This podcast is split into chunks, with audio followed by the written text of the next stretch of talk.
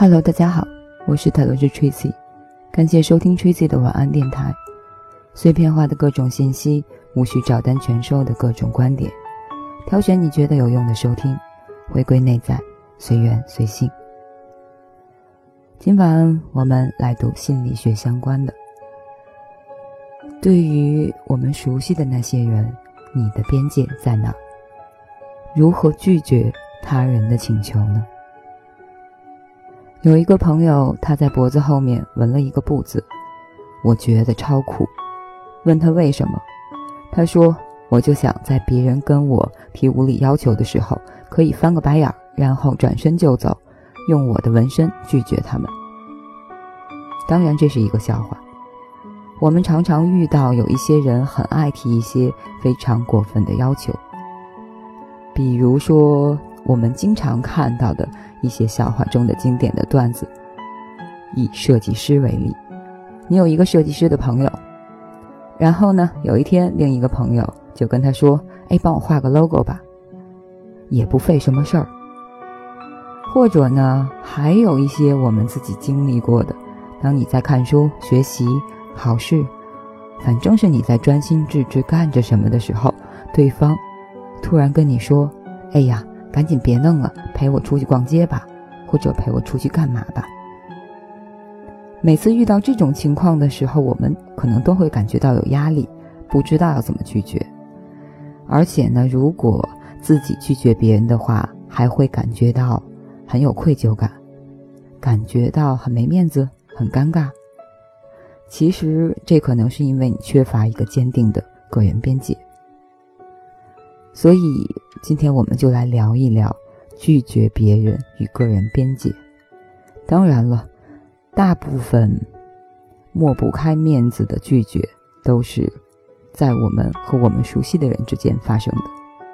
基本上，走到大街上，谁要是递给你一包纸巾，或者递给你一个调查问卷，我们通常都会拒绝的非常干脆的。那什么是个人边界呢？个人边界是指我们建立起来的身体的、情感的、精神的界限，用来保护我们不受他人的操纵、利用和侵犯。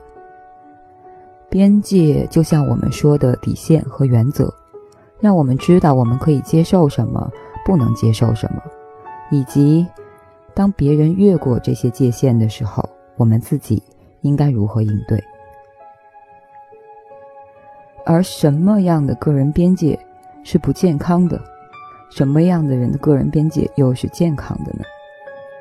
基本上，不健康的个人边界就是容易对他人的情绪和行为负责，或者是期待他人对自己的情绪和行为负责。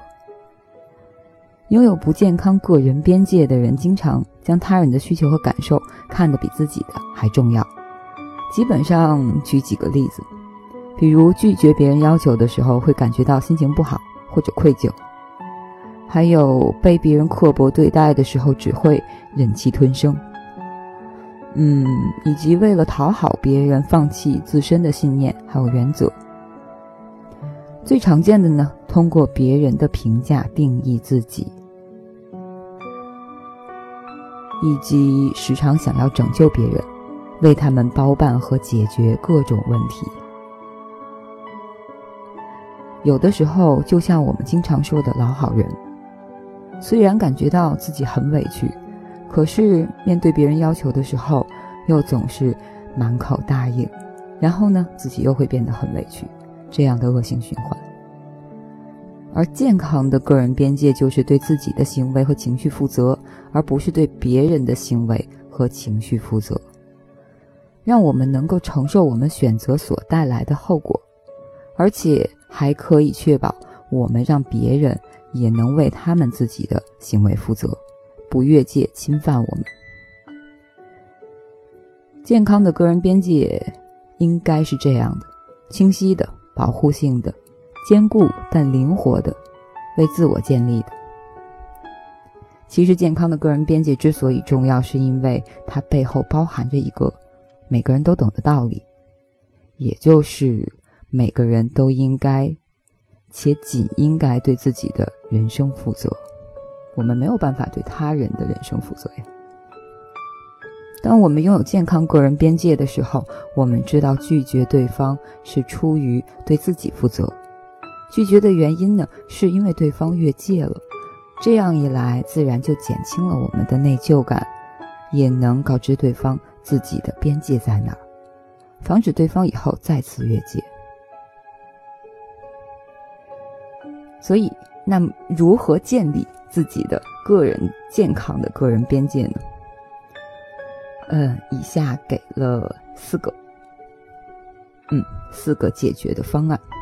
首先，明确你有权建立个人边界。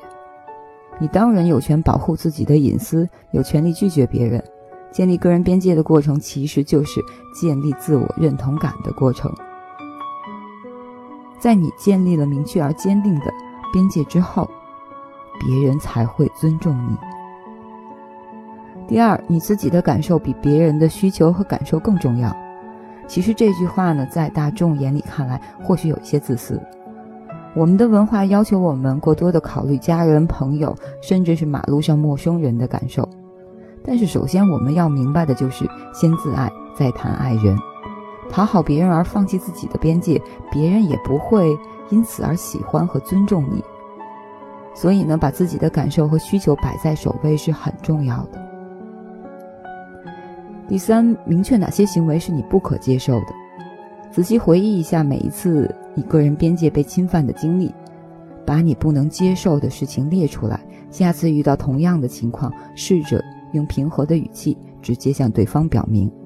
如果觉得有困难，嗯，下面还是有具体方法的。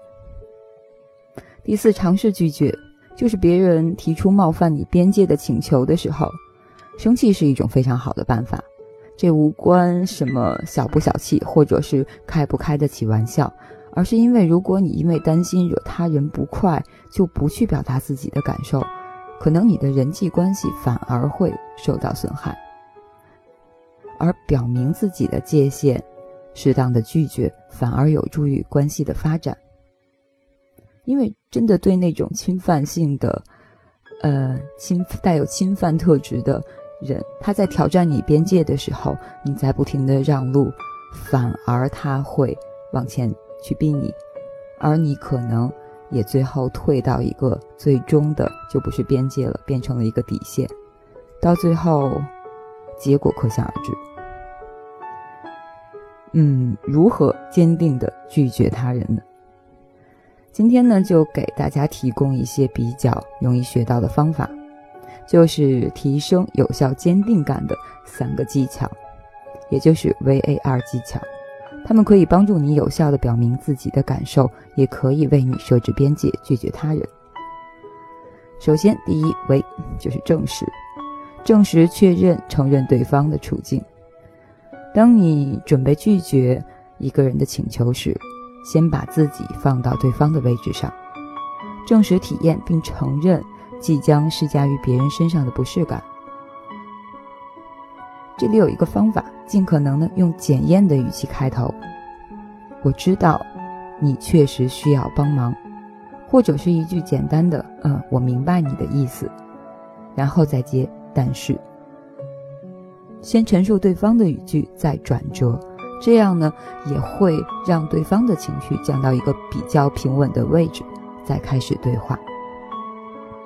第二个呢，坚持自己的主张，表达拒绝的时候做到清晰、直接和具体。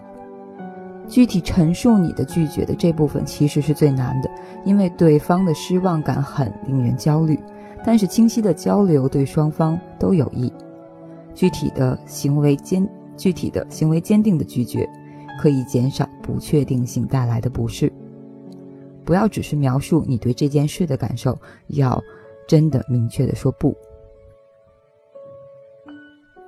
其实英文里有一句话叫 "Don't say maybe if you want to say no"，其实也就是这个意思。第三点呢，强化告诉对方你为对方着想的部分，强化你所渴望的理解和行为。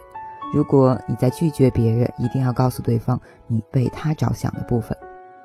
小的方法就是，当说不的时候，可以说说的是向自己。拒绝对，嗯，可以说的是像自己拒绝对方，反而是为对方好的感觉。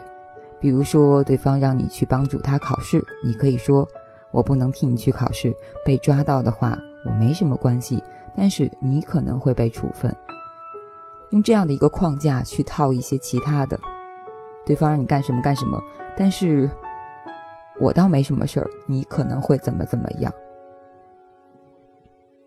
所以时至今日，嗯，当我开口拒绝别人的时候，还是会紧张。但是我明白一个道理：No might make angry, but it will make you free。它也许会带来不愉快，但是会让你感觉自由，感觉长出一口气，不用让自己再背上沉重的包袱了。以上就是关于拒绝别人的一些小的方法、小的窍门。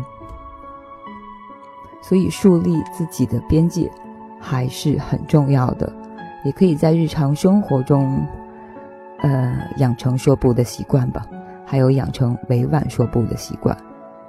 而个人认为，直接拒绝、委婉的说不，反而会比去找一些理由和借口要直接、要痛快得多。